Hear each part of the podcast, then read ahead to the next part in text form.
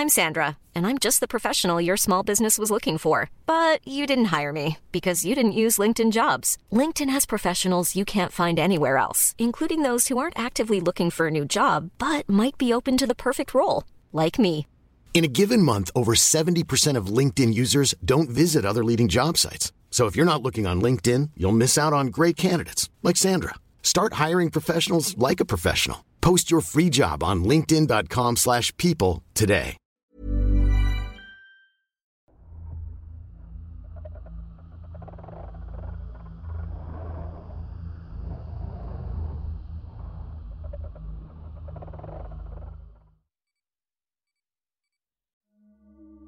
Dólar.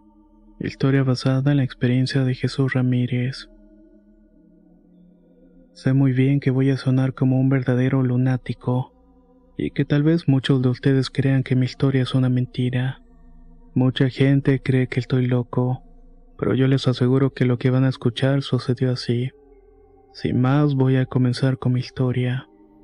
Me llamo Jesús y tengo 28 años. Trabajo atendiendo un puesto de tacos junto con mi mamá y mi hermano menor de 20 años. Nos va bien y estamos en plan el de abrir una sucursal nueva. No siempre vivimos los buenos tiempos, sino todo lo contrario. Por desgracia, soy uno de los muchos niños a los cuales les tocó nacer en un ambiente de violencia intrafamiliar. Mi papá era muy trabajador e iba todos los días a una fábrica de zapatos. No tenía amigos, pero sí bebía demasiado. A veces iba a la fábrica borracho, pero se las había ingeniado para poder rendir bien en esas condiciones. Y como siempre había falta de personal, no lo corrían. Se podría decir que mi papá era de esos hombres que pasaban mucho tiempo callado y que sacaban sus propios traumas con la botella. Mi abuelo fue un hombre muy parecido a él, violento, borracho y mujeriego. Mi pobre abuelita vivía con nosotros. Cada que había pleitos en la casa intentaba hablar con mi papá, pero eran palabras al viento.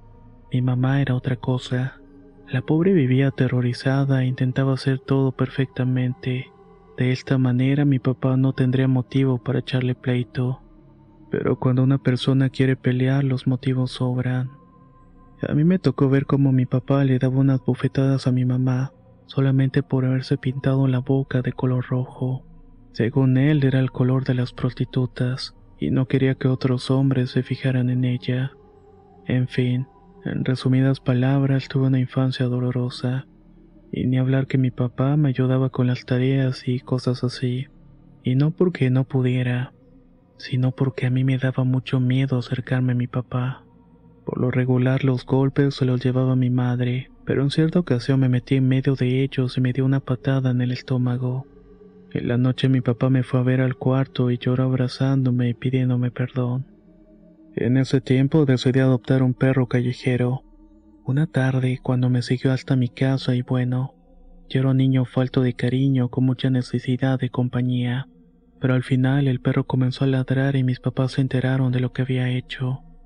Les pedí que me dejaran tenerlo y luego de estar llorando y jurando que lo iba a limpiar y cosas que por supuesto no cumplí me dejaron tenerlo.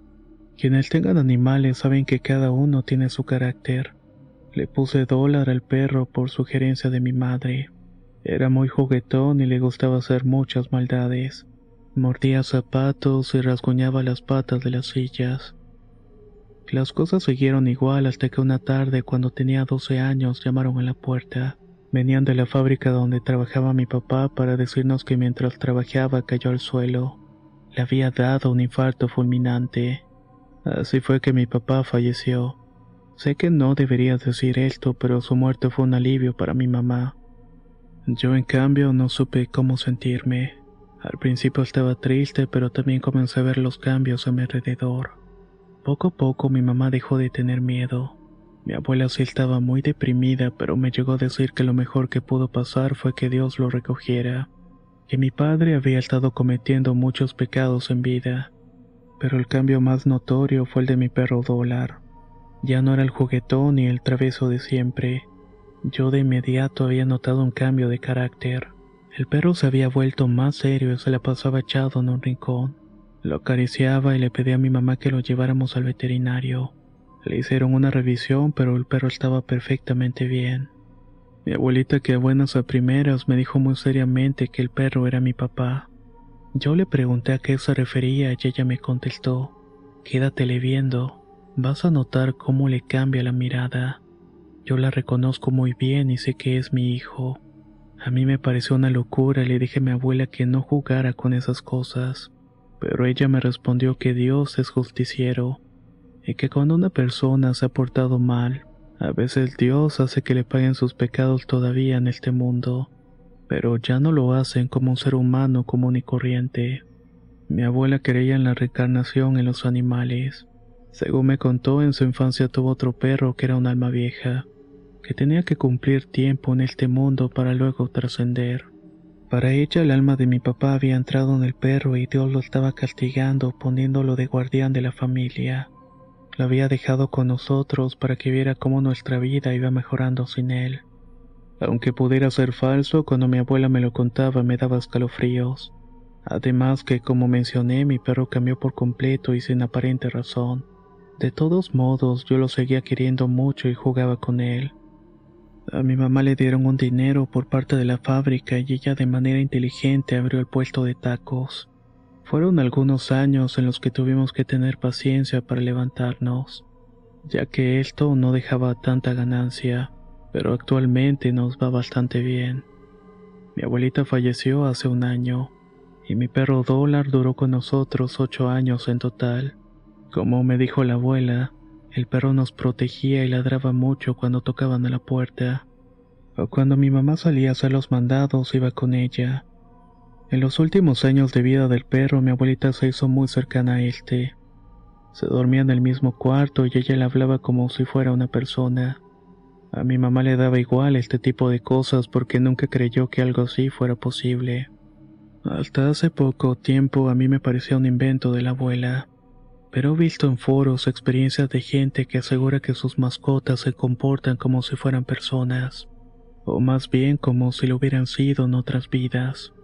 Para los budistas la reencarnación se da hasta que el alma se purifica, y esto también se da en los animales. Dígame qué es lo que opinan. Espero no ser entre ustedes el único que cree que esto puede llegar a ser posible. Y así como lo dice en el relato, por favor no olviden compartir con nosotros su opinión. Sería interesante conocer su postura ante este tema. Soy Antonio y nos escuchamos muy pronto.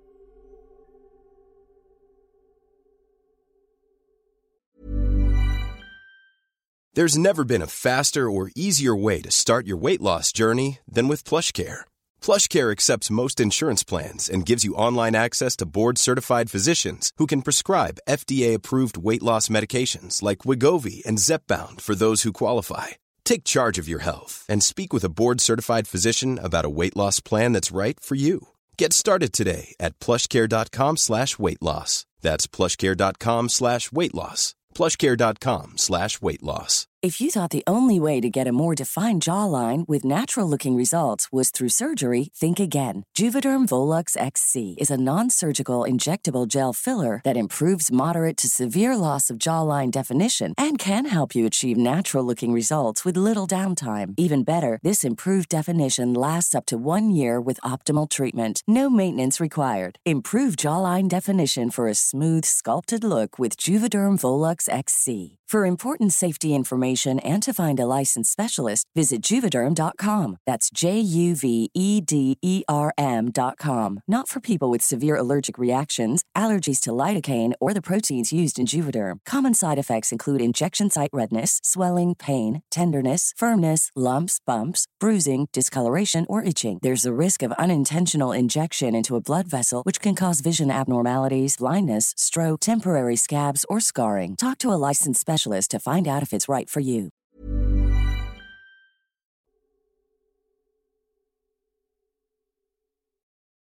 Antrax, historia basada en la experiencia de Alfredo Lemos.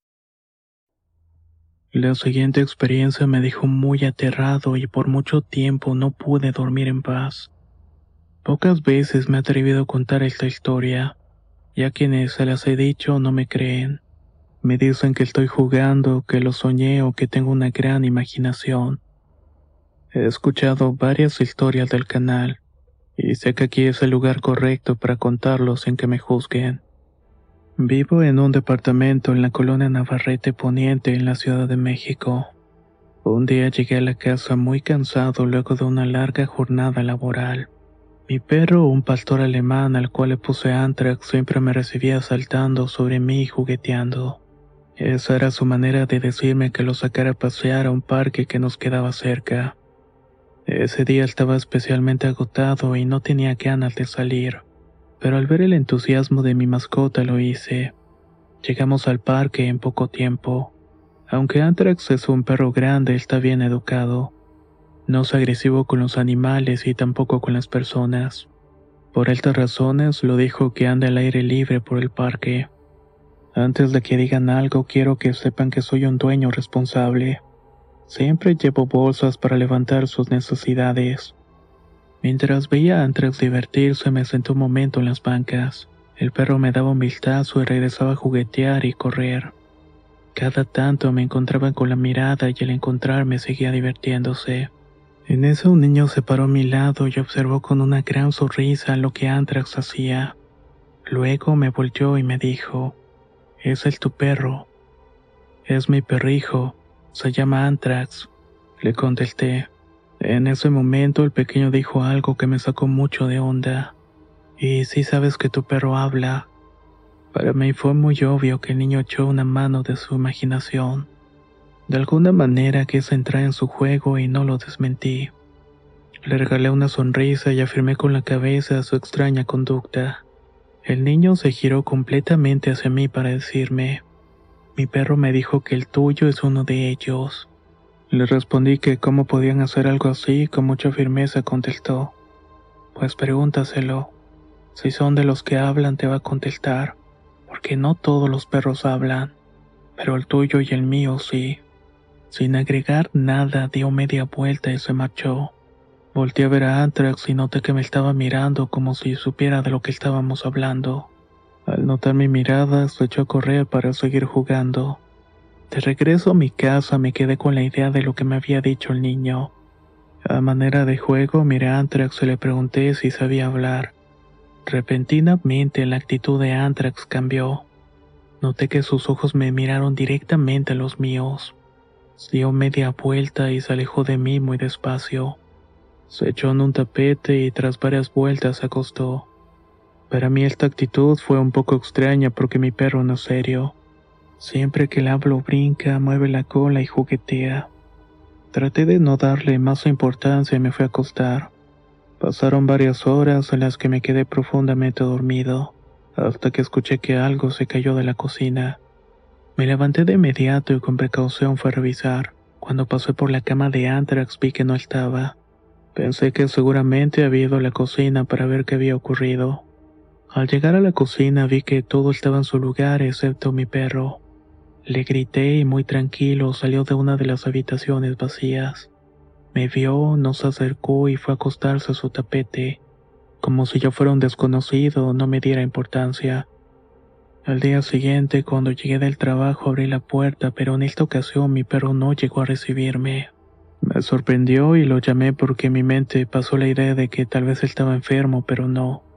De nuevo salió de la habitación muy tranquilamente y me observó sin hacer ningún gesto. Le hablé para que se acercara, le mostré su correo indicando que ya era hora de salir, pero el perro me ignoró y fue a recostarse. No podía evitarlo más y sabía que algo estaba sucediendo. Muy angustiado, levanté el teléfono para marcarle a un amigo que es veterinario. Quería encontrar alguna explicación sobre lo que podía estar ocurriendo. Su respuesta fue que probablemente era falta de energía por la edad avanzada del perro. No me cuadraba su teoría porque la energía de mi perro se había ido de un día para otro.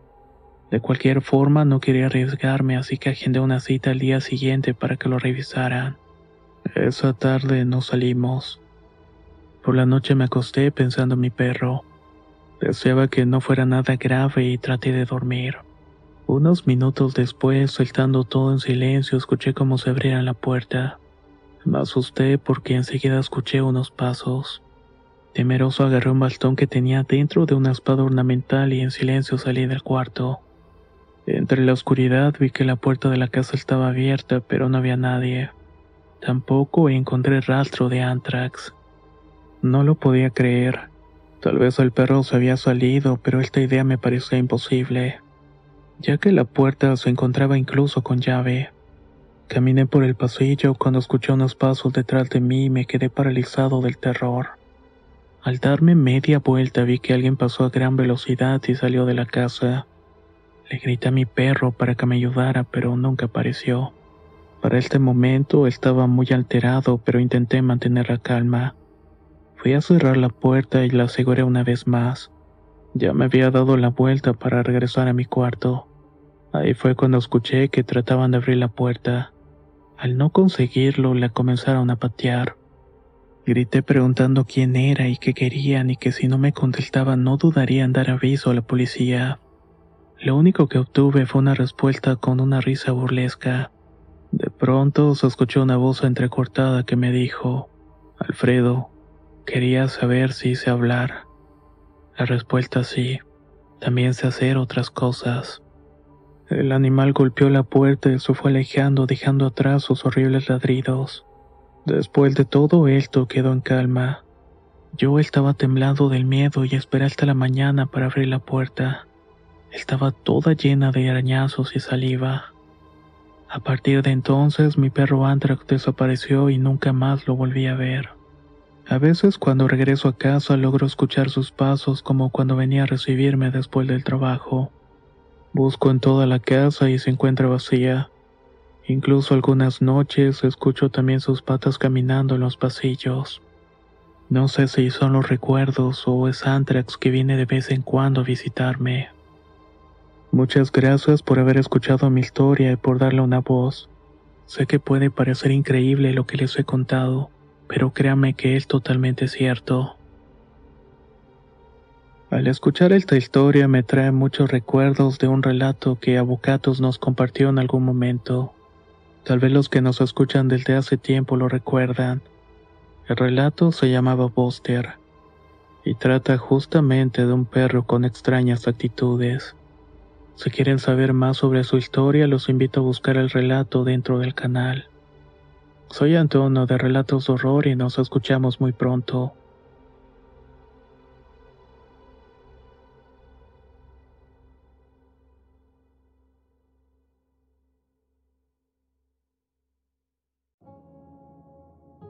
Historia basada en la experiencia de Jesús Carvajal.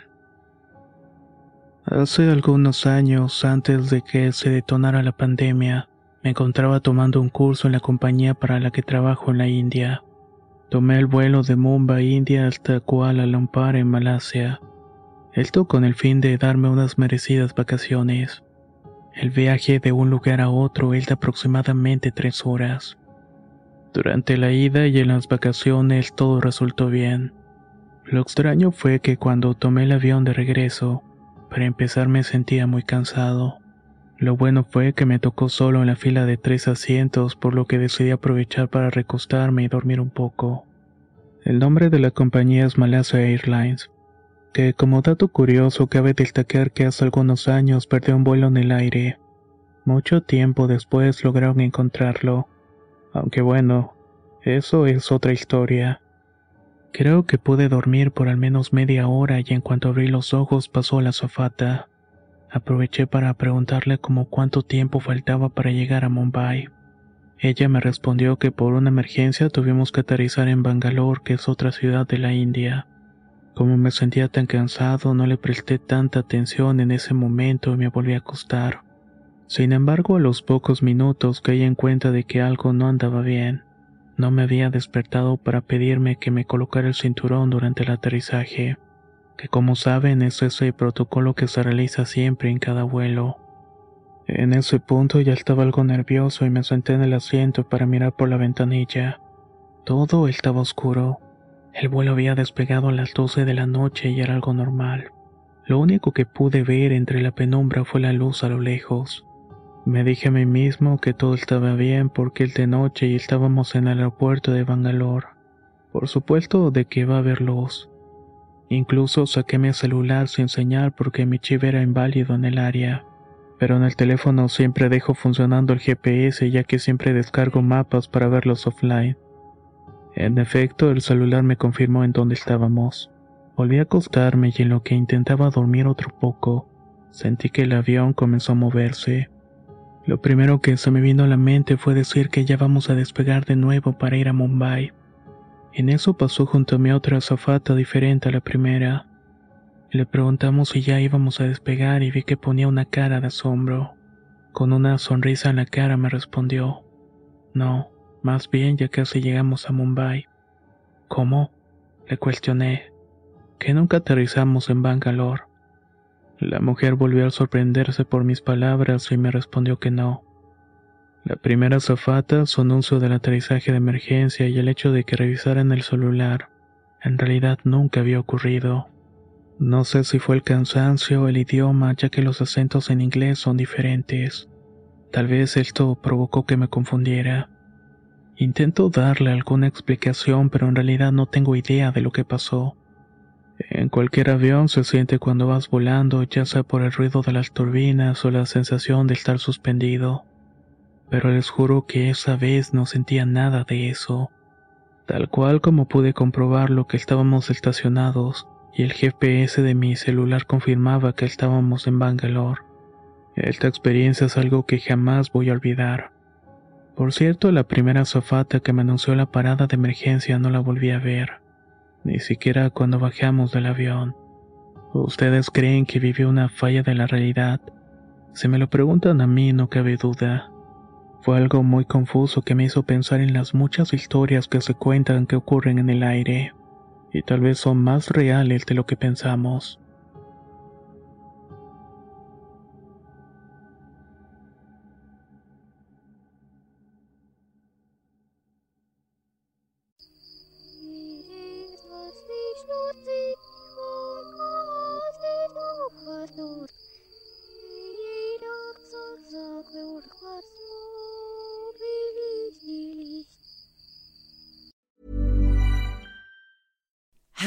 To look five years younger? In a clinical study, people that had volume added with Juvederm Voluma XC in the cheeks perceived themselves as looking five years younger at six months after treatment. Look younger, feel like you. Add volume for lift and contour in the cheeks with Juvederm Voluma XC. Reverse signs of aging by adding volume to smooth laugh lines with Juvederm Volure XC. For important safety information and to find a licensed specialist, visit juvederm.com. That's J U V E D E R M.com. Not for people with severe allergic reactions, allergies to lidocaine, or the proteins used in Juvederm. Common side effects include injection site redness, swelling, pain, tenderness, firmness, lumps, bumps, bruising, discoloration, or itching. There's a risk of unintentional injection into a blood vessel, which can cause vision abnormalities, blindness, stroke, temporary scabs, or scarring. Talk to a licensed specialist to find out if it's right for you.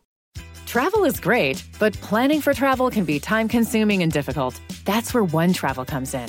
With One Travel, you'll find everything you need to book the perfect trip flights, hotels, cars, transportation. It's all right there. With One Travel, you can book online, via app, or even pick up the phone and talk to a travel advisor ready to help you make your selections. Visit onetravel.com slash music or call 855-437-2154. Plan it, book it, live it. One Travel.